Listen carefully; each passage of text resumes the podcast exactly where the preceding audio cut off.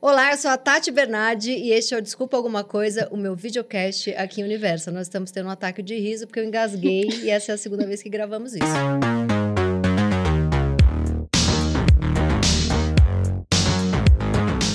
Vamos à convidada maravilhosa do dia. Ela é paraibana, atriz, escritora, cantora, professora de meditação, faz cinema cabeça, faz novela, faz foto de biquíni e posta no Instagram. E por Deus, o que é aquilo? Eu sou muito apaixonada. É gata demais, é mais bonita que a Rachel Weisz. Ela é Maiana Neiva. Era pra rimar, eu perdi a rima. Que era assim, ó. Ela é gata demais e mais bonita que a Rachel Weisz, entendeu? Eu fiz uma poesia pra você. Ô, oh, mulher, que maravilha. Gente, você sabe que você é muito parecida com ela. Falam isso pra você o tempo todo? É que esse negócio de, ai, parece. Não, você é você, você é perfeito, você não precisa parecer ninguém. Mas tem um quê de uma mulher linda? Eu fico. E uma atriz que eu admiro muito, além de tudo, que eu assisti, que eu aprendo, que eu acho uma mulher incrível, né? Mas teve uma situação engraçada em que isso aconteceu, assim. Já que ela nem começou o podcast, ela já. Então já conta. eu tava fazendo um filme que chamava Para Minha Amada Morta, do Ali Muritiba. Uhum. E a gente estreou em San Sebastián, né? No festival na Espanha. E aí alguém perguntou, nossa, mas pro Ali no debate do filme, como é que você, com um filme brasileiro independente, conseguiu trazer a Rachel Weisz? Aí o Ali me liga, assim, meu, você não sabe o que vocês estão falando, estão confundindo você maravilha. com a Rachel ah, Weisz. E você não tava lá na... Eu tava, mas não tava na, no momento com ele, né, no, uhum. no dia. E eu morri de rir. Eu falei, vem pra cá, porque eles estão querendo ver a Rachel Weisz. É? Gente, que coisa eu que engraçada. Foi, é, foi. Mas tem, parece. É, ela... Obrigada. É, a eu, gente eu pode sou rir. mais você, tá? Quero te dizer isso. Queria começar te perguntando: você me parece ter um lance muito forte com as mulheres da sua família. Uhum. Que, quantas são? Como que é a sua família? Como que é? Ela vai contar tudo aqui hoje, ela já tá me olhando com aquele olhar de não quero perguntas muito íntimas.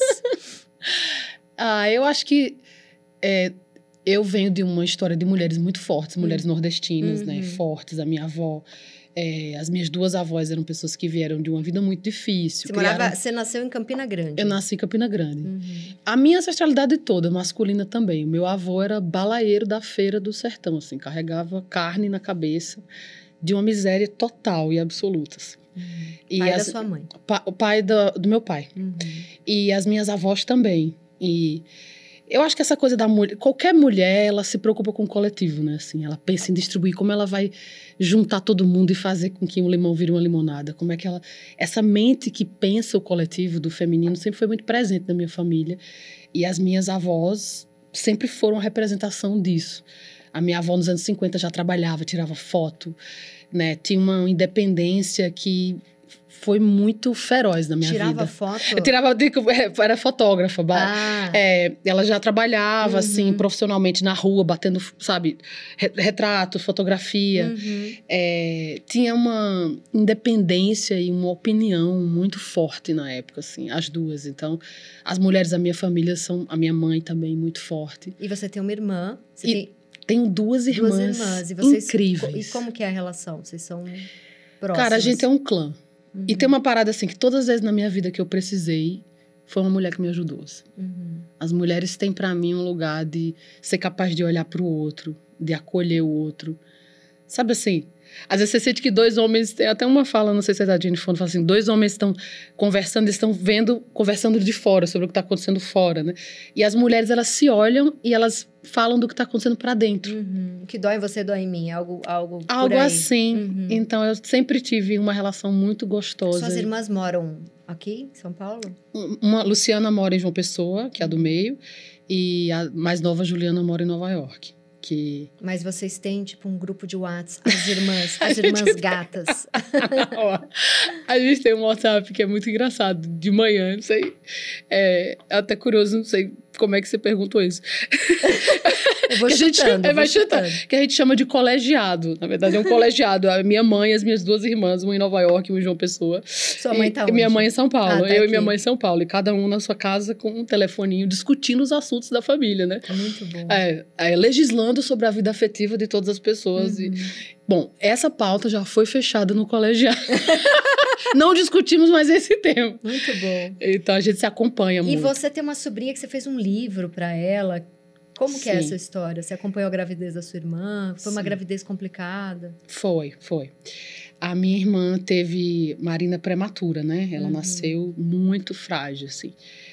E eu, quando eu imagino sua irmã, né? é, do lado, assim, sua irmã engravida, ela é muito próxima a mim, é muito parecida comigo, inclusive. É a, gente irmã que mora em do Nova meio, York. tá que mora em João Em Pessoa. João Pessoa. E quando a Marina engravidou, parecia que era. Eu sofri de gravidez psicológica. Porque era muito. A fragilidade de tudo que estava acontecendo quando ela nasceu. Foi muito emocionante, todo mundo no hospital ali, torcendo para a vida dela, né? E era a Uhum. primeira sobrinha, foi a primeira de nós três que teve filho, Luciana. E quando Marina veio ao mundo, meu coração assim explodiu de amor. Eu falei, meu Deus, eu quero, sabe, guardar uma. Como quem guarda assim uma garrafa no, no tempo, no oceano, no navio. Uhum, quem uhum. manda uma mensagem numa garrafa, assim, para ela que. E aí eu escrevi Sofia, que é esse livro sobre é uma menina que engole o sol. E o que acontece com ela depois que ela engoliu o sol. Assim, era um, um jeito de dizer para Marina que ela se escutasse, que ela nunca esquecesse de quem ela era, assim, que a voz da consciência dela era a coisa mais importante que ela tinha Uhum. a recorrer Que sempre. lindo. E o livro é sobre sobre essas descobertas de quando a gente vai para o mundo e se mistura com o mundo e a medida justa da gente voltar para dentro da gente. Que tem a ver com a sua busca pela meditação. Sim. E que idade que tem agora a sua sobrinha? Nina tem, agora ela já tá é, 12 ou 13, ah, fazer você já 12. tem é. todo esse tempo. Já, já. E você já. escreveu o livro assim que ela nasceu. Foi. E você Foi. fez letras na PUC. Sim. E às vezes eu fico assim, eu pesquisando você, te vendo, vendo várias entrevistas, vendo você, é, é, vídeos seus também que você fez. Eu tenho um pouco de, da impressão de, dessa artista que pode ser tanta coisa que às vezes dá até um. Você fica meio cansada, porque assim, você, você, você pode cantar, você canta bem. Você pode compor porque você escreve bem. Você pode escrever um livro, você, se você é uma atriz incrível. Aí fica um pouco assim de.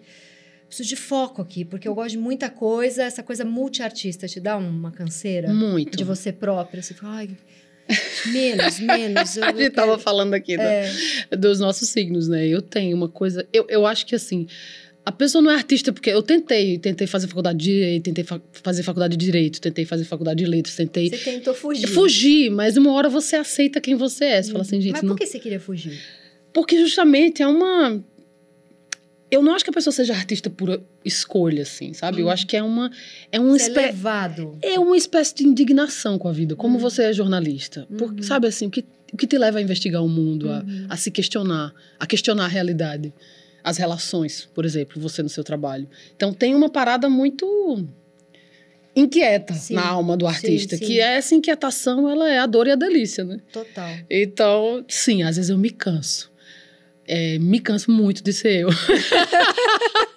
Com certeza, mas aí você acorda daquele jeito de novo, não sabe o que Você fazer. fala, ai, lá vai começar tudo de novo. É. Eu, nasci na minha pele de novo. Mas é porque tem uma entrevista que você conta que você estava, acho que, nos Estados Unidos Hum. e alguém falou, por que você não faz um teste? Mas não era algo que você estava buscando.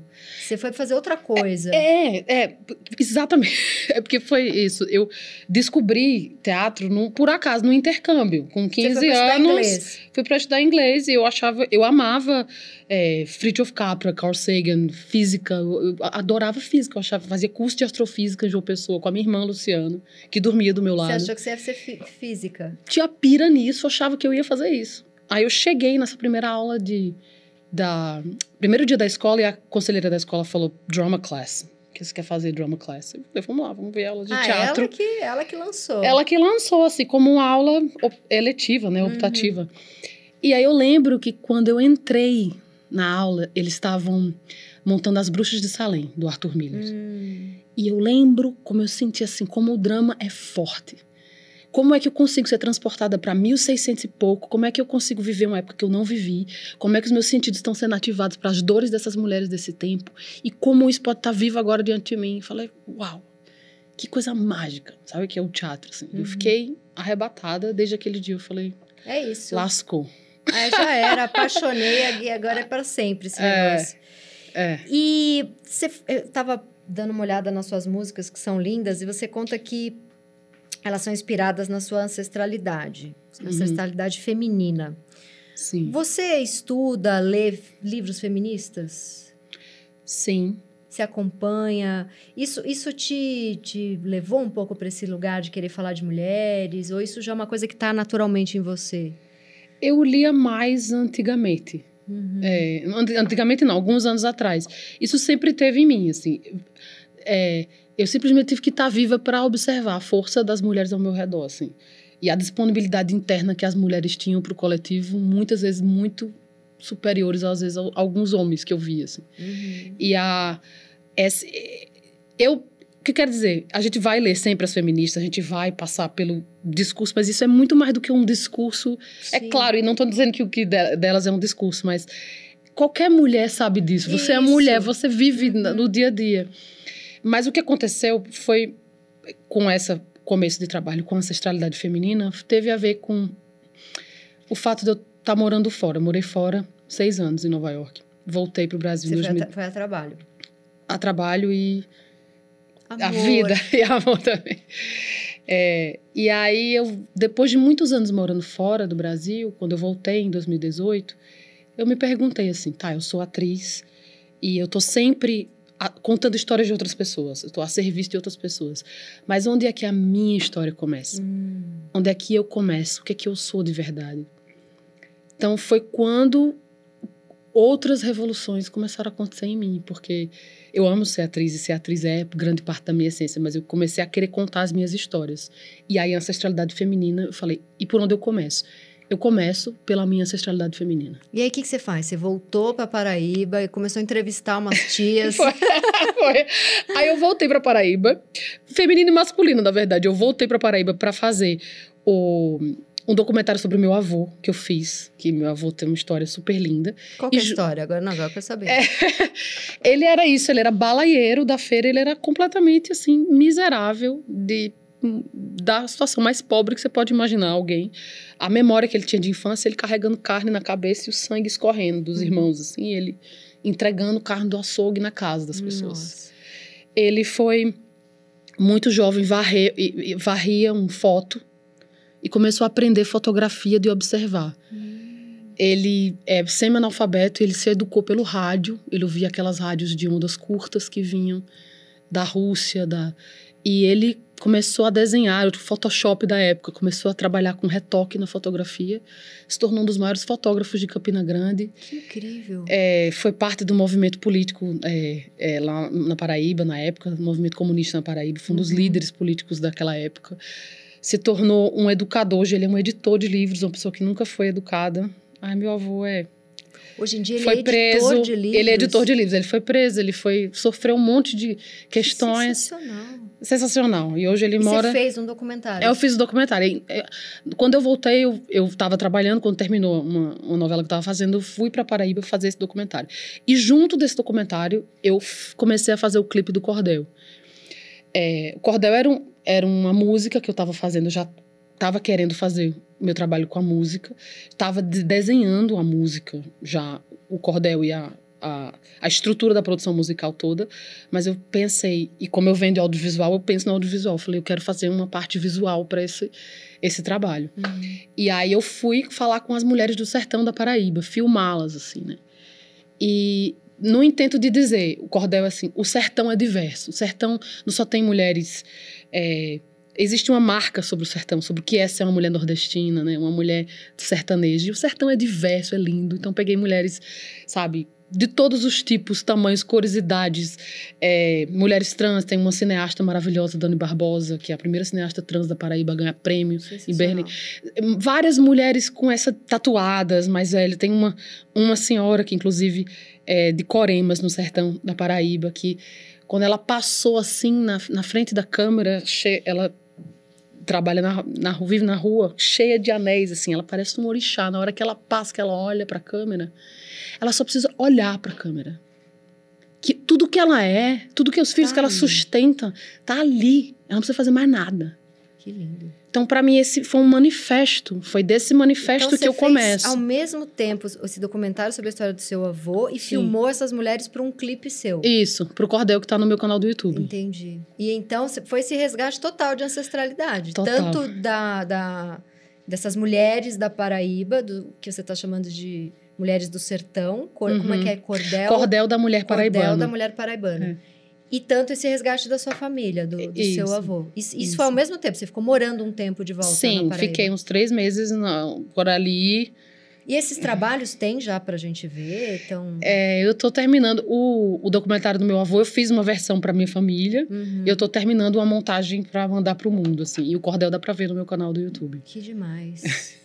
e nesse resgate todo, você... A pergunta que eu sempre faço aqui, a pessoa metida, porque eu já estudo psicanálise há um tempo, eu sempre tento Nesse resgate de histórias da sua família, isso te ajudou a entender coisas suas que estavam ali meio naquele lugar que não acessa muito, né? Porque tem sempre aquela caixa preta do, do que a gente só acessa quando o avião cai.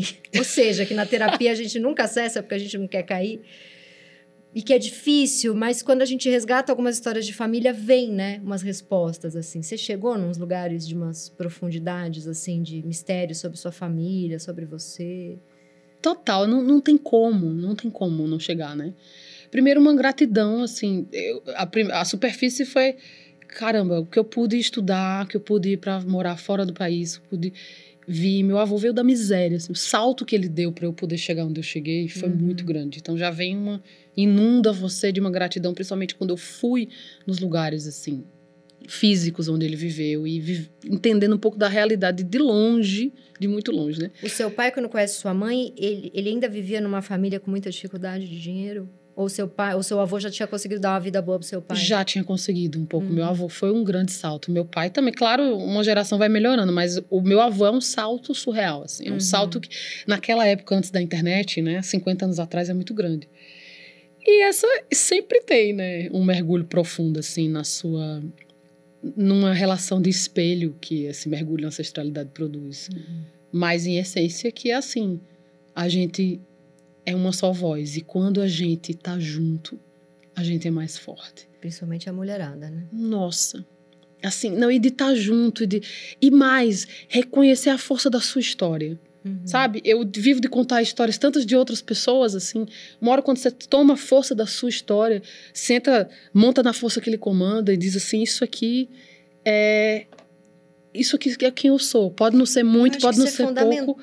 Mas isso é meu, isso, isso é quem eu sou. Isso é fundamental até para você poder continuar contando a história das outras pessoas. Porque aí você, você, você tá. A tua base ali de quem é você tá protegida, né? Exatamente. Aí você pode Sim. E é um lugar de força para mim. Quando uhum. eu olho para trás e vejo a minha avó, meu avô, minha mãe, meu pai, né? Você tentou fazer esse, esse resgate a partir de um lugar você estava muito bem ou você estava com alguns buracos no momento? Cê... Muitos buracos. Estava uhum. num, num momento dificílimo, horrível. Porque você, você, eu me separei, mudei de país, então você é um corte na sua vida afetiva, um corte na sua realidade. Aí você cai de novo num paraquedas de outra vida, sabe assim? Você tava meio precisando saber de, de aonde, a, a, que lugar você pertencia. Exatamente. É. Foi, mas foi totalmente filho da dor. A dor tem seus, tem. seus benefícios a também, né? sabe que precisa ter uma dorzinha, né? Pra é. existir. E o que, que você acha que tem de você... É, ainda tem... Pergunta complexa aqui. O que, que você acha que hoje em você é a mulher paraibana e a mulher que saiu da Paraíba. Então, eu acho que o que tem da Paraíba em mim é essa força, essa resiliência. Eu acho que o povo nordestino é um povo que consegue ver a alegria nas pequenas coisas. Uhum. Sabe, essa coisa de acordar, comer um cuscuz, uma tapioca, uma, um cafezinho gostoso e conversar com a família. Essa coisa de ser família é muito uhum. Nordeste, uhum. né? Que eu tenho muito em mim. E eu, sou, eu também sou uma pessoa que vivi oito anos, é, muito tempo fora, no mundo. E me considero também uma pessoa do mundo. Eu moro em São Paulo há mais tempo do que eu é, morei na Paraíba. Então, eu amo esse trânsito pelo mundo. Você é... morou oito anos em Nova York? Não, perdão, morei seis anos seis em Nova anos, York né? e morei um ano e pouco na Califórnia. Uhum. É, sete anos. E Aqui não sei nem quantos anos de São Paulo, não vou conseguir fazer as contas. Mas assim, foram muitos anos fora e eu amo essa coisa. Eu me considero uma pessoa também do mundo, assim, e gosto de, por exemplo, é, comida, essa coisa, toda a parte da comida. Sou taurina, não tem como, você sabe. Aqui é Então, essa- hotel bom e comida. É. Adora gente, né? pousadinha boa. Adora ser bem tratado, lençolzinho bom. Lençolzinho bom. é, banheiro bom, banheiro bom é Banheiro bom é demais. Nossa, Banheiro bom muda a gente. É muito bom. E me explica essa sua trajetória com a meditação. Como é que você foi? Como é que você começou? Você, você é muito ansiosa? Sempre fui muito ativa, né? Uhum. Muito. E você falando agora de psicanálise, realmente foram onde tive pontos de dor mais fortes, foi onde surgiram as maiores revelações na minha vida. Olhando agora lá atrás, primeira aula de teatro, primeira vez que eu saí de casa, fui morar fora. A segunda vez que eu fui morar fora, quando eu cheguei também me desloquei, descobri a meditação, né? Quando voltei pro Brasil, descobri os outros trabalhos. Então Uhum. tem essa relação. Eu tava no set desse filme, Para Minha Amada Morta, que eu já falei do, do começo da nossa entrevista. Tinha acabado de filmar, eu tava super feliz. E aí tinha resolvido me mudar para Nova York porque eu queria renascer, eu queria estudar, eu queria me reinventar, assim, tava... Mas saí de um set super legal para cair no meio de uns, dos piores invernos de Nova York, Hum. 2012, 2000 2012. Horri horrível, assim, horrível. Nossa, e a gente tá acostumado com Calor. no calor, Nossa. sol. Você ainda no Nossa, é um Eu sofrimento. sofro muito no frio. Eu Céu também. cinza. É. Eu tenho uma tendênciazinha deprê, aí eu vou que vou. Eu pego um, um trem pras estrelas da depressão. Mas é, tira sua, né, sua vontade de viver. Você fica Sim. assim, você fica. Mas você sabe que depois de. Eu também tenho dificuldade com o inverno. Hoje em dia, depois de muito tempo enfrentando invernos que não. Que eu considerava muito diferentes do que eu tô acostumada, eu comecei a gostar, mas na época era, era difícil. Eu gosto porque também a vida pede um recolhimento. Eu acho que sem esse recolhimento. A gente não é só sol. É, tem- Ninguém é tem- só sol tem o tempo inteiro. Esses ciclos são importantes, né? É, e acho que eh, no- nos países onde isso é mais equilibrado, a gente equilibra isso dentro da gente melhor. Uhum. A gente é excessivamente no tempo inteiro. Ninguém tá quer- precisando ser produtivo o tempo inteiro. E no Brasil parece que a gente tem que estar sempre É produtivo o tempo É, inteiro. e, tem, e países que é o inverno, a pessoa é pra dentro o ano inteiro. É. Tem, tem razão. Então esse equilíbrio, eh, morar fora me fez gostar. Assim, vem a primavera e você vai devagar renascendo, sabe? Uhum. É, eu, eu gostei de viver isso. Na época foi um- um horror. E eu lembro chegar lá, assim, desesperada, com vontade de chorar. Falei, o que, que eu fiz com a minha vida? Meu Deus, tomei uma decisão de vida louca. Meditação. Botei Ah, no é, Google. nunca tinha feito. Não, eu tinha. Eu, então, é, eu fiquei muito triste quando eu cheguei lá. E eu, e eu me lembro, assim, de eu me perguntar a minha criança, assim, né? O que é que eu preciso? A minha pessoa, assim, minha, Uhum. e aí me vinha, só me vinha esse flow, meditação. Eu medito desde os 10, 11 anos, em casa, quando eu era criança. Sem nem saber o que estava fazendo. Sem nem saber o que estava fazendo. Eu tinha uns budinhas e uns cristais, algumas Que coisas na minha lindo. mesa, na minha, no meu quartinho. E eu comprava, e João Pessoa naquela época não sabia, nem sabia o que era meditação, mas eu comprava uns, uns, uns livros que vinha com CD. Eu lembro de um que chamava Muitas Vidas, Muitos Mestres, do Brian Weiss, que eu ouvia Olha! quando tinha 10 anos.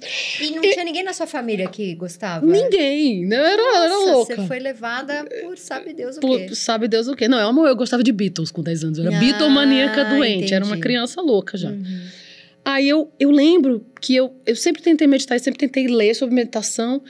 É, meditava em casa, botava as músicas New Age, Lorena McKenzie, ficava vi- brisando Enya, sei que lá. Aí, mas eram estágios legais, assim, né?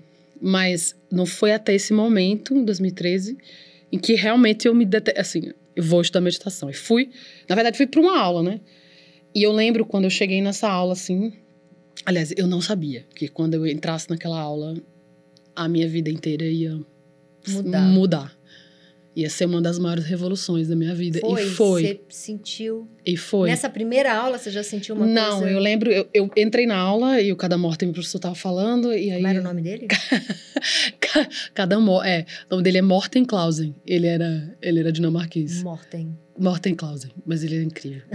incrível. E aí eu lembro assim, ele tá dando aula e você fala assim.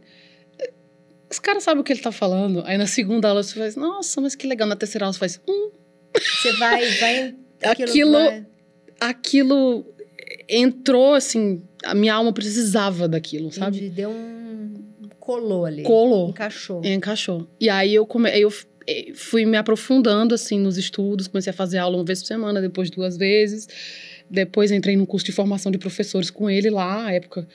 E comecei a fazer retiros e, e foi, nossa, foi uma das coisas, acho que foi a talvez junto com a arte a coisa mais importante que me aconteceu na vida.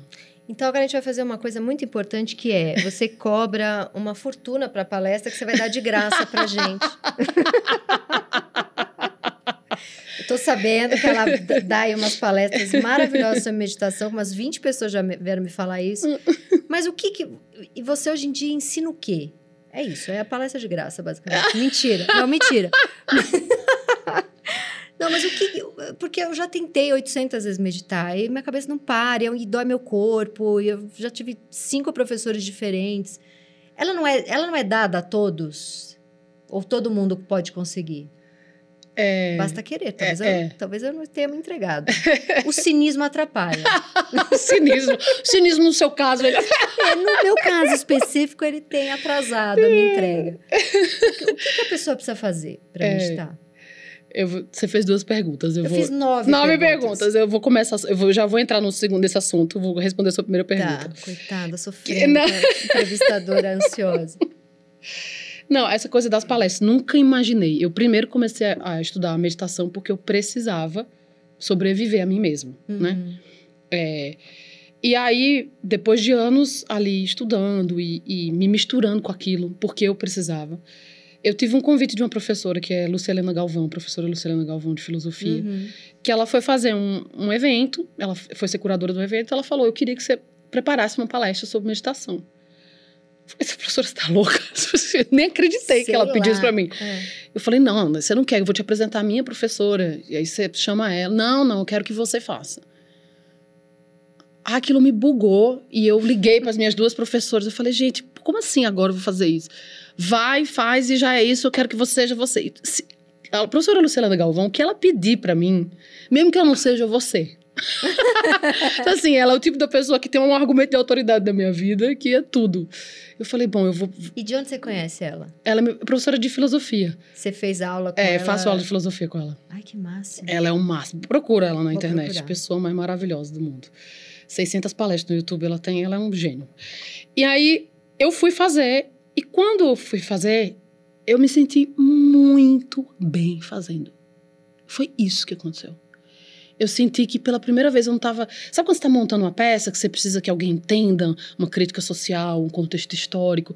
Ali eu só estava compartilhando a mensagem que mais tinha revolucionado a minha vida. Hum. E aquilo eu, é, eu faço, eu estudei e faria de graça para qualquer pessoa. Você acionou o seu lugar comunicador ali. Acionei é. um lugar que eu não esperava. Uhum. E aí, na verdade. troca, que é uma energia muito boa, né? Menino, de coisa mais linda da vida, assim. Eu ficaria ali falando daquilo para sempre. Uhum. E aí começaram a acontecer convites para outras coisas. E aí me começaram a me convidar. E eu nem me via como uma pessoa que ia falar sobre isso. Mas aí começou a rolar. E eu comecei a gostar. como música. Ótimo. Foi exatamente isso. Ou então, seja, mais um dos 17 empregos que ela tem que ela mesmo criou. Então, é. aí entrando na pauta meditação, né, que você perguntou. É, meditar é o nosso estado natural. A verdade é que, assim, é, meditar, você pode usar a meditação para respirar melhor no seu horário de almoço, ou para revolucionar a sua vida, para iluminar, saltar de nível, entender como a gente cria a realidade. Então, são acessos muito diferentes. E tem muita coisa por aí disponível que muita coisa é balela também uhum. e tem grama grande sabedoria disponível, dependendo da sua fome. Entendi. Né? Então, assim, o, o que é para mim a, por que que você perguntou por que que você não consegue, não, não consegue, né? Eu acho que a nossa natureza ela é clareza, né? A meditação é como se imagina assim, meditação é como se você tivesse é, a vida inteira você está olhando para o filme, né, da sua vida. E na meditação você começa a olhar para o projetor. Hum ah, nossa, peraí, eu, existe, eu tenho uma mente, eu tenho um lugar que cria essas experiências. Na verdade, a gente vive com ponto cego total da nossa realidade, que é a gente. Como se alguém tivesse contando a gente pra gente, e, e, como se a gente não tivesse no controle. Exatamente. E justamente quando a gente é muito controlador, é que a gente fica assistindo o nosso filme, em vez de, de olhar para quem tá projetando. Exatamente. Uhum. Exatamente. E soltar. Mas a verdade é que assim, é que a gente não sabe que a gente tem uma mente, a gente não sabe o quanto essa mente é implicada em gerar todas as nossas experiências de realidade. Então, a meditação é repousar nessa liberdade essencial, que é quem a gente é. Porque o resto tudo é código. Hum. Né? Tati é uma criação da sua mãe. Você não nasceu Tati quando a criança nasceu no Rei Leão. Ah! Sim. Quando Alguém... a mulher, quando a minha filha nasceu, levantaram ela assim para mim, eu olhei e falei: "Graças a Deus eu não tô mais grávida". Aí ficaram todo mundo assim, ela não tá emocionada com a criança, só queria não estar tá mais grávida. Só queria. Ah, Maria. É. Mas, mas vai, tava bonito, eu estraguei tudo. Não, mas eu achei isso bom, porque eu às vezes falo, ai, o dia inteiro é demanda, demanda. Quem sou eu no meio dessa demanda? É isso, a gente não, não tira um tempo para respirar livre dessa demanda e entender que a gente não é essas fixações uhum. que a gente admite como que a gente é. A gente, se a gente não respira livre, a gente é absorvido por tudo isso. Então, a meditação é a nossa natureza. Não é que você vai fazer meditação. O resto é tudo camada de cultura, de identidade, que você foi colando em você. Uhum. Você, aliás, a rainha da autoficção. Tudo é pois é autoficção. É, sim. então, então, assim, é, é mais assim, mais a gente, no fundo, é essa, essa liberdade última de, saber essa clareza. chegar nesse lugar? Meu Deus, é o maior descanso, é o único descanso possível. Porque tu, todo o resto é uma sensação boa que passa. Todo o resto é alguma coisa externa. Que você fica que nem um rato atrás do próprio rabo. É, um, é quase um prazer constante. É quase não. É, é, um é a paz, esse lugar é a paz. Eu sempre. Eu só quero responder um pouco anteriormente. Ela não deixa ela falar. a minha palestra não é sobre meditação só, ela é sobre criatividade, ela tem outras coisas. Tá. E eu falo assim, da minha experiência, como também a meditação me transformou uhum. e me ajuda no desenvolvimento da criatividade. Então, tá. pontuando isso. É, que eu não quero parecer alguém que, sabe, sou dona de alguma coisa, eu tudo que eu tenho recebido de professores muito especiais, eu estou simplesmente dividindo. dividindo a minha experiência, que é muito particular, uhum. e você uhum. pode gostar ou não gostar. Bom, vamos para o maravilhoso quadro Me Engana Que Eu Posto, que é o momento em que a gente vai descobrir que você mentiu. A diretora não acreditou em nada. Do... Mentira, ela acreditou na meditação, mas ela acha também que tem hora que ela não que você tá só brava mesmo e descontrolada. Mentira, ela não falou nada disso, estou inventando, sou eu que estou querendo trazer aqui a pauta. Quando que nada disso funciona? Três vezes por dia. Amor, é o seguinte, a gente é complexo, né? É, assim. E é por isso que a arte e a meditação são duas armas da minha vida. Eu acho que a arte dá espaço para o claro e para o escuro dentro da gente. Uhum. E o escuro, ele precisa fazer parte.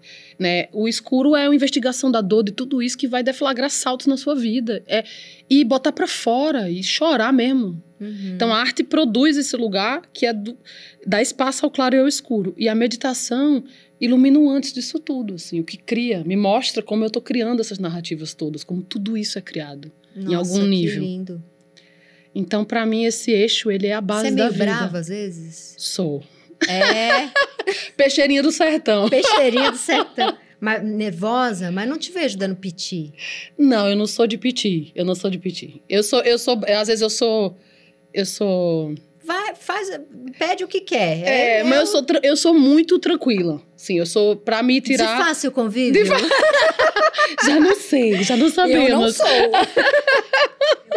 então fica brava, fica Fico, brava, fica desestruturada. Com certeza. Incha com raiva. glúten. Incho. A mãe taurina é o seguinte, fica triste, já faz um brigadeiro, Gente. né? Já tem que comer uma tapioquinha. Peraí, calma, um brigadeiro, uma tapioca, um você docinho. Tem, você tem quantos anos? Doce de... Acabei de fazer 40. Ah. Então já posso perguntar, já começou a inchar? Porque assim, eu tenho um corpo e um peso até às seis da tarde, desde que eu fiz 40. Das seis em diante, eu só incho. Aí, às vezes, eu até durmo cedo. Que é porque quanto mais passar o tempo depois das seis da tarde, eu vou inchando. Meia-noite, eu tô grávida de oito meses. Dá, dá uma Você já raiva. começou a inchar? Eu sempre enchei. Que cacete Que é isso? cacete, eu também não sei. Você tem italiano no sangue? Não. Porque já me falaram que eu incho porque eu tenho italiano. Eu não sei, eu acho que o fluxo menstrual pra mim sempre me inchou muito. Seis da tarde, eu ganho quatro quilos. Eu te entendo. E eu gosto de sal e, coisa apimentada, eu gosto né? de sal, eu gosto de de de... pita, de excesso, das coisas Você é o quê? Eu saborosas. sou vata. Pita. Ai, a gente é muito amiga. tá eu vendo? sou vata. Ai. Então, eu sou a que sente muito frio, extremidades frias. Você tá quentinho. É, sou quentinha, eu sou Não, pita. então, mas eu incho igual. Aí eu encho também por causa do sal e das, das Da coisas. pimenta. Que eu também não abro mão. Não, pimenta é tudo. Não, abrir mão de ser feliz comendo bem, aí Não, também é uma eu coisa. olho aquela pancinha eu falo. É igual quando minha filha volta toda ralada do parquinho, eu falo, isso é porque você se divertiu. É, Aí eu me olho no espelho com uma pança, eu falo, isso é porque eu me diverti. É isso. é o resultado da vida. Então tá, você que incha, saiba que tá tudo bem. Você não está sozinho. Você não está sozinho. Vamos para o quadro Nove Perguntas e Meia de Amor, que é quando você vai me relatar toda a sua vida sexual. Uou. Mentira. Vou te ajudar, não vai ser tão ruim. Olha, nesse quadro, a gente vai lançar aqui em primeira mão o Tinder da. Falei que ia fazer isso. Porque conversei por WhatsApp ontem com Maiana e ela disse pra mim que tá solteira, certo? E ela quer, ela tá ótima sim, porque ela tem a vida dela, mas eu quero lançar o Tinder dela aqui em primeira mão. Então, vamos fazer o texto do Tinder que é que características suas a gente vai colocar ali no, no Tinder? Que que Ai, você- meu Deus. se você tivesse num. Ela não tá, não adianta procurar. Mas se você tivesse ali no Bumble, no Tinder, o que, que a gente colocaria ali? Maiana. Medita, porém brava, de vez em quando. É, Canta, dança. é, Não, o que você. medi- pro- Eu botaria meditação e arte. Meditação. Mas tá muito. Não, e aí. Tá qual- muito- É linda demais, bota só isso, né? O meu eram seis páginas de texto, porque na foto não convencia. Bota que... meditação, arte, uma foto de biquíni e vai. Não, as fotos de biquíni. que, que maravilha. Como Oh, que você mulher. mantém aquele, aquela pergunta de, de entrevista da década de 90? Como você mantém esse corpinho? O que, que você faz? Você malha? Hoje eu vi uma coisa que eu adorei. É, Qual a sua dica de saúde? Beber água e limites. Eu adorei. Beber água e E limite. limites. Limites. E limite- Beber água e limites, amor. Limite. Beijar na boca, beber água e limites. Limites. É tipo Entendeu? dormir 8 da noite. É Limites, limites? limites, as pessoas também não ultrapassarem seus limites. Dizer isso aqui, aqui, até aqui eu vou. Eu pra mim mesmo, Ah, eu pro outro. Entendi, pra não se estressar. Não se estressar, se Pra boca, cortis- A cortisona não... não pegar. Entendi. Limite. Se colocar limites, beber água, beijar na boca e limites. Limites. Quem falou essa? Eu Adorei. vi hoje na, na, num jornalista, não Gente, sei o meu quem foi. grande problema, então, é que eu não ponho limite em nada. As pessoas vão tirando tudo que elas querem de mim, É eu vou mais falando, eu vou fazendo, eu vou... Então, o seu é água, pimenta, limites, Meditação, arte, forró. forró, Pelo danças. amor de Deus, muito. pelo amor de Dança de Deus. se acabar, De me acabar. Quer me ver feliz, feliz, é forró. é forró. Ah, é bom Gente, demais forró. Ave Maria. É muito bom. É a E melhor é um coisa. exercício pro corpo, né? É uma Amor coisa... pra alma, porque você não É. tá pensando em nada. Quando entra aquela Aquilo sanfona, você já começa a, a viver de outro jeito, entendeu? Outras forças começam a operar. Nossa. E aí esquece a mente. E você, a, a- a pergunta era década de 90, mas eu quero fazer ela de verdade. Você malha muito? não, é assim já? Não, eu malho um pouco, mas não sou. De longe. Inclusive, eu tenho dificuldade pra malhar. eu assim. odeio malhar. Eu odeio malhar, eu tenho que me forçar a malhar. Você malha em casa? Não, eu. Malhar é muito a gente é véia, né? Treinar, treinar. Não, eu tenho uma academia perto, eu me forço aí, pra mim. Aí é você uma- vai, tipo, eu odeio. É. Você, corre? Eu gosto de correr. Hum. Então eu gosto de fazer assim, é, fazer um shot. Eu co- corro bastante em pouco tempo. E faço a minha musculação. Pronto, tá bom. Agora, eu amo pilates, yoga, mas não dá pra fazer e manter Dança. a musculatura e dança e forró e tudo mais. Então eu acho que tem que a coisa do movimento é importante fazer a vida girar. Sim. Sabe, sair da cabeça também. Às vezes eu tô muito cabeça. cabeça, não sei o que, aí vai pro corpo. Tem uma coisa da cena do Meisner que eu amo de atuação, que ele fala: atuar é, é viver verdadeiramente sob circunstâncias imaginárias. Que e é lindo. isso, porque é um pouco disso assim, quando você tá atuando, se você estiver pensando, né, não- a cena não rola. Você Quem tem que é estar. Meisner? Meisner é um teórico Meisner. de, de atuação. E ele, e ele fala assim: imagina, coloca sua consciência assim, no pé, na barriga, no corpo. Em vez de estar o tempo inteiro, como é que eu vou responder isso? Como é que eu. Não, deixa aquela coisa te atravessar e responde instintivamente Eu vou aquilo. chutar todo mundo. Se tudo que eu tô pensando tiver no meu pé ou no meu joelho, é, vai ser violência física o dia inteiro. Mas eu achei isso muito bom, porque eu preciso sair da cabeça. Né? E ajuda, assim, pelo amor de Deus. Senão dói aqui, ó. Tem que vir pro corpo. Tem que aqui. vir pro corpo. Tá, mas aí lá, voltando pro texto do Tinder, e o que, que a gente vai procurar lá no Tinder? O que, que a gente quer num homem nesse momento? Manda, pra, manda pro Cosmos.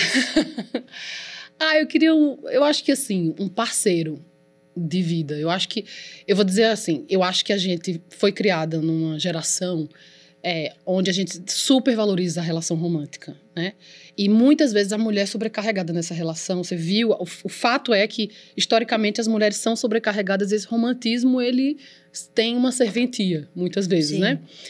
Então, engraçado que eu te falei no WhatsApp também, nos últimos anos, tenho dado muito valor aos amigos. Assim, Sim. às pessoas que realmente estão na tua vida há 20 anos, que te acompanham, que estão nos teus altos e baixos. Né? Então, assim, se vier um companheiro, eu quero que ele seja melhor que os meus Esse amigos. nível aí, amigo.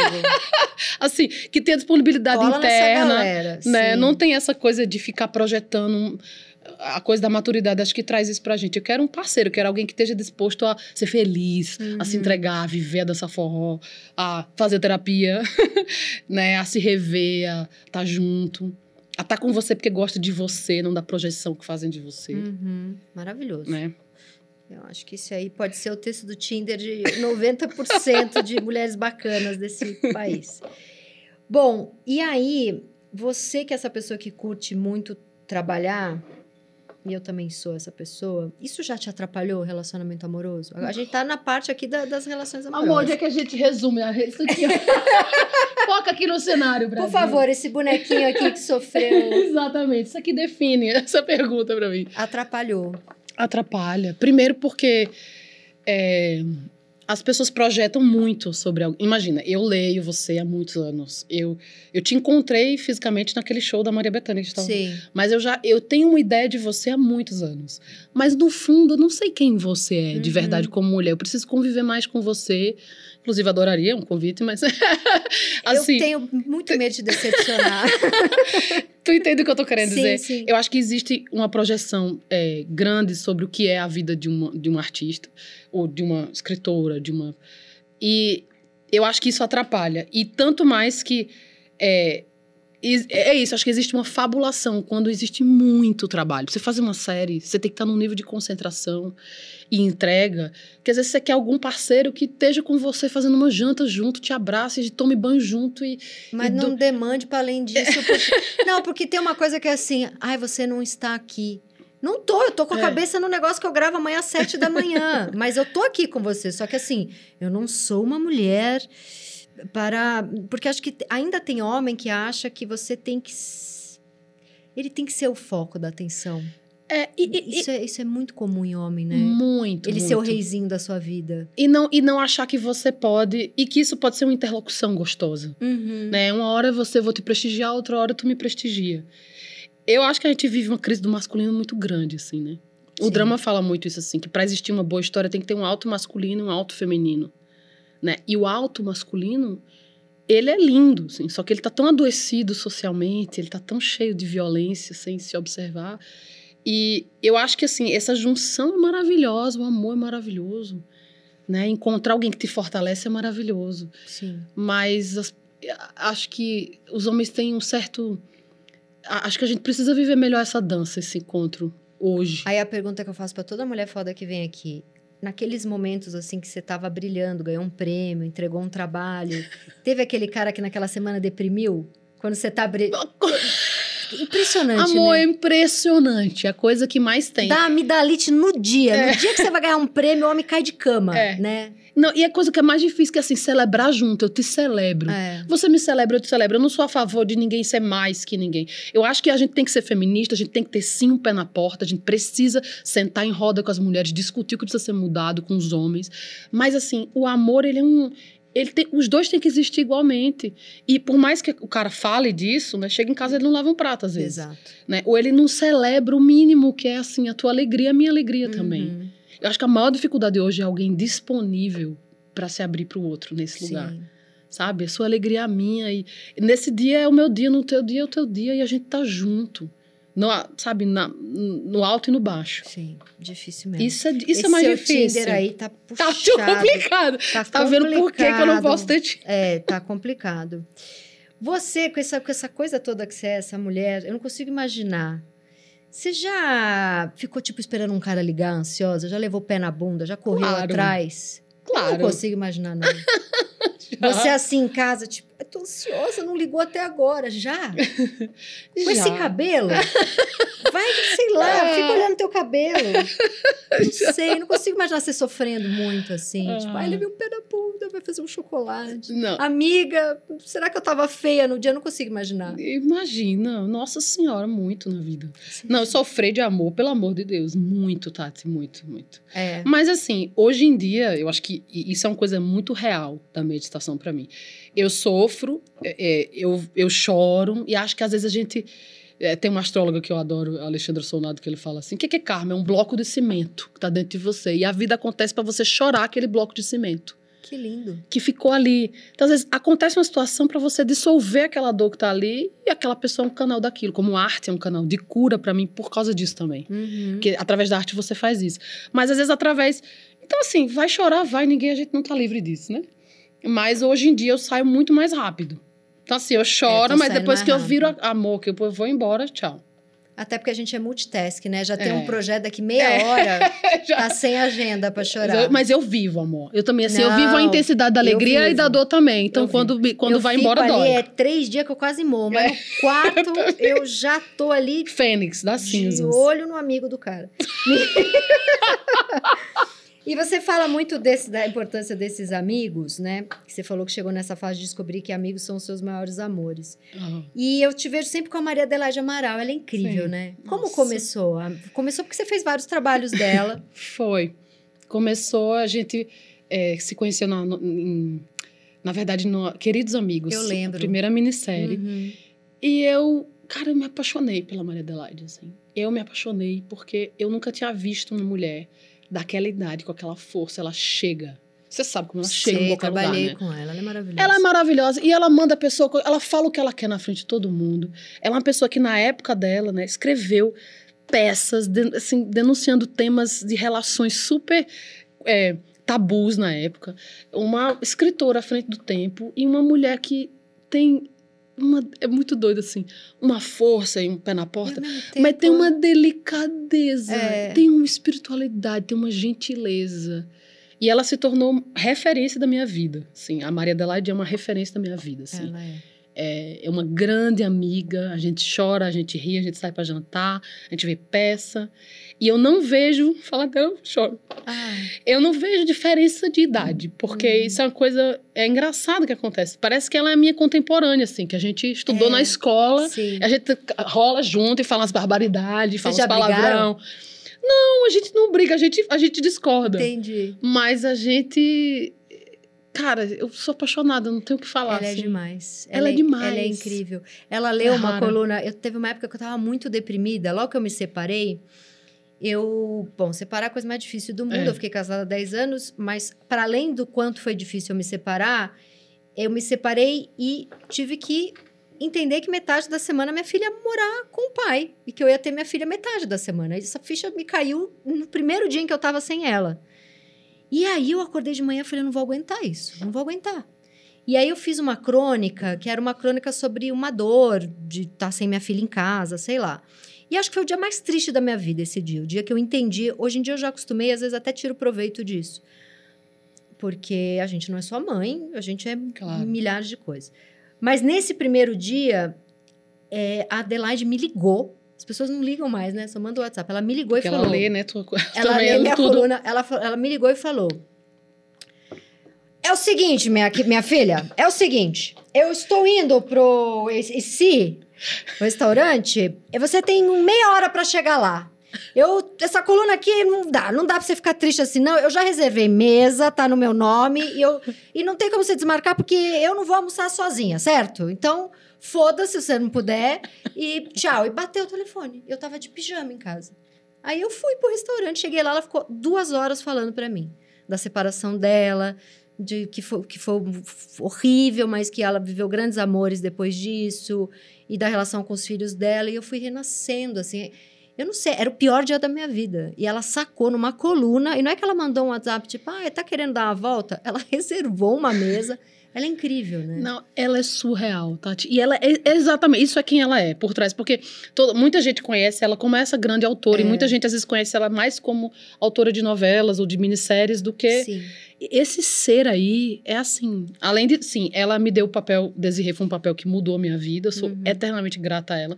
Mas esse diamante que ela é de ser humano, assim, é isso, de pegar na mão, de falar aquela, a verdade. É aquele rosto de 22 anos. Uma pele fina, maravilhosa, sem nem. Assim, é uma coisa. Uma menina. Uma ela menina. É uma, ela é um espetáculo. E mesmo. a maior, para mim, a maior história é a história da vida dela. Eu falo, Maria Adelaide, um dia alguém vai ter que fazer a história da fazer. sua vida. Ela que fez tanta minissérie sobre é. Vidas incríveis, tem que fazer a dela. Tem que fazer. Tem um livro sobre ela, da Tuna do Eck, maravilhoso. Ah, que vale a pena para quem gosta da Adelaide ler. Que é maravilhoso. Sobre a vida dela, assim, as histórias dela de criança, fugindo do circo em Portugal, chegando aqui. Ah, eu, a coisa mais linda que eu acho nela, assim, uma espécie de deboche. É. Ousadia, ao mesmo tempo compaixão. Sim. Sabe assim? Eu amo os é, palavrões. É, os palavrões desse jeito. Que a pessoa olha para ela, você não imagina que ela é essa ternura por dentro, né? é. Ela Esse fala desse jeito mesmo que ela fala. Olha, queridinha, isso aqui. Eu estou. eu, não, eu não vou almoçar sozinha, certo? E é. pá. E eu falei, é. tá. Você não tem escolha. É Cheguei lá acabada e foi ótimo.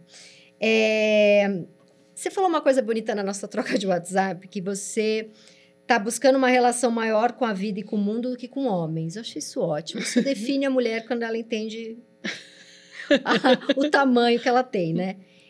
Mas isso deve assustar uns caras, né? Isso, homem não aceita isso. É, a gente, na verdade, é, é, uma, é uma mesma pergunta que eu faço em 20 vezes, porque é a pergunta que eu faço para todo mundo, que é eles não, não, não, acompanharam muito essa nossa revolução, né? O tanto que a gente não precisa mais deles. Eles estão ainda esperando a moça brejeira que sem eles não é ninguém, um pouco, não estão? É, eu acho. Eu, olha, Tati, eu entendo demais o lugar dessa sua pergunta.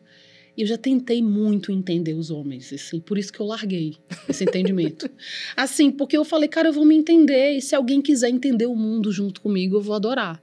Uhum. Sabe? Mas assim, não tem mais lógica para ver certas coisas que a gente vê. Uhum. Não tem mais lógica pra gente ver o tanto de feminicídio que tem no Brasil. A minha mulher eu tenho o direito de matar. Não tem mais lógica para certas realidades, né? É, todas as disparidades de salário. To... Então, assim, eu não, tem, não sabe nem eu por não, onde começar. Eu não sei por onde começar. Porque eu só queria. Eh, acho coragem, sabe? Como fala Guimarães Rosa, o que a vida pede de nós é coragem. Uhum. Né?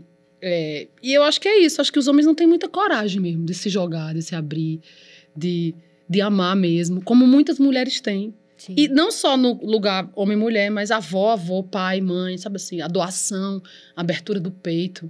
Tá faltando isso, tá faltando acho, isso. sabe? Tinder dela é complicadíssimo. Você acha que consegue ter saído desse não, Tinder? Não, vamos desistir. desistir. Pergunta polêmica. Você já. Tô falando de mim aqui, mas vamos trazer para você. Você já se viu nos, nos seus trabalhos todos que você fez? seduzida por algum homem em, lugar, em, em, algum lugar de poder e achou melhor terminar o trabalho primeiro para não misturar as coisas? Sempre. Eu dificilmente. Assim, não é que nunca, nunca pode acontecer uma coisa dessa. Sim. Mas... Porque é muito fácil atrair quando tá ali. Você fala, deixa, deixa sair daqui, deixa passar. Total. Para depois ver o que é. Total, total. Porque senão mistura. Esse lugar de, de jogo de poder, ele você se preocupa com isso? Sim. Muito. Quando eu era mais jovem, aconteceu uma coisa comigo difícil, que foi difícil para mim lidar depois. Mas hoje, depois desse acontecimento, eu nunca mais, assim, faz muitos anos, nunca mais deixei cruzar essa linha. Porque é uma linha que você cruza. Uhum. Né? E às vezes você pode. E a nossa vida é muito assim, né? Eu tô trabalhando com alguém, eu tô todo dia ali. Se você. E aquilo para mim é o meu trabalho. Mesmo, ah, você tem que beijar alguém, é o meu trabalho. Uhum. Eu vejo muito como o meu trabalho. É, então eu, eu hoje separo muito. E acho fundamental essa separação. Mas a vida é maior que a gente, às vezes atravessa e tal, mas com o tempo de experiência você tenta É, tanto que eu sempre me relacionei com pessoas fora, né? Do, nunca, do é, meio. nunca você namorou alguém do, do trabalho? Ou, Não, ou- que tava trabalhando assim, não, nunca. É, e hoje, o que é o maior amor da sua vida hoje? O autoconhecimento e a jornada da arte, assim. Maior- Isso, isso de busca, mas assim, um, um ser humaninho. Quem é o ser Ah, humaninho um ser hoje que é o humaninho. amor da sua Ai, vida? Jesus. Você fecha o olho e você fala, essa hoje é a pessoa mais importante da minha vida, é a que eu mais amo. Difícil, a gente vai botar 28 Gente, parentes é. É muito difícil. Eu tenho os meus três sobrinhos que pra mim são assim, ter sobrinho é uma coisa extraordinária, né? Vitorinha, Pedro e Marina são continuam assim, são a minha loucura. E Vitorinha agora é pequenininha, então Hum, dois aninhos, você já fica tô- eu já amo Vitorinha. Já a cara de Vitorinha, meu, que Vitorinha, você não sabe que ela é sapeca. Manda, sobe em cima do sofá, joga, olha pra você, ele abraça, faz um carinho. Minha filha é isso, é. minha filha é tap beijo, eu É, fico perdida ali no É meio. Vitorinha. Eu morro de medo da minha filha, desde que ela tem dois anos. Ela fala, mamãe, eu, que foi? Me perdoa. É, tipo, mãe muito ruim. É, agora vamos para a meia pergunta. Eu levanto no meio do date se o cara for. Vem uma palavra. É, eu detesto gente mal educada. Se trata você bem, trata mal o garçom, trata Sei. mal os outros, não dá, não fala obrigado, não fala, não é minimamente, sabe? Ela pensou bolsonarista. É, eu Ela leu meus pensamentos, ela leu meus pensamentos. Educado! Ah, Tudo danada. bem, tudo bem. Ah, Eu pensei a mesma coisa É. também. É isso aí mesmo. É isso mesmo. É isso aí mesmo. Vamos para o maravilhoso quadro Periguete, que é quando a gente dá alguma dica de série, livro, filme. Ah, Olha as minhas dicas, olha a lição de casa. Atualmente, Maiana Negra aguarda a estreia da série Fim de Fernanda Torres, dirigida por Andrusha Washington e Daniela Thomas na TV Globo. Está no ar na série Rotas do Ódio, de Suzana Lira, e no filme O Silêncio da Chuva, de Daniel Filho, ambos na Globoplay. Na Netflix estão disponíveis o longa Para Minha Amada Morta, de Ali Muritiba, e a série Temporada de Verão. É, É isso? Fiz a lição de casa. fez muito bem. a olha minha lá. dica é você. Obrigada. Agora dê qualquer dica sua. Ah, ah, Succession, série, né? Succession, não Você tem viu o como. último episódio? Não tem como. É a melhor é a coisa. melhor. É, é, não, e é uma Gente, revolução na, Candle Forever. é, na, na atuação, no roteiro. Acho que é uma aula de- muito moderna de uma série de coisas. De livro. Ai, meu Deus, eu tô. Não precisa dar 20 dicas, não. é, Quiser- um só, né? um só arrasou no sucesso, mas se lembrar de algum livro. É, tem um livro do Geskel Sangyatso que tem o nome Como Solucionar os Nossos Problemas Humanos. Nossa. Que é um livro lindo, Gente, eu queria estar com esse livro já no meu HD. que é meu professor amado, eu amo esse livro. E é fácil de achar aqui? É super fácil, tem, ah, tem download, acho que, uma, acho que uma parte dele tem para download grátis. Fala de novo. Pra... É Como Solucionar os Nossos Problemas Humanos. E é de meditação, ele é de... É um mestre em meditação que fala, mas fala com beleza de certas coisas Nossa, importantes. maravilhoso. Amor, acabou. Ah! Amei! Obrigada, você foi Obrigada maravilhosa. você.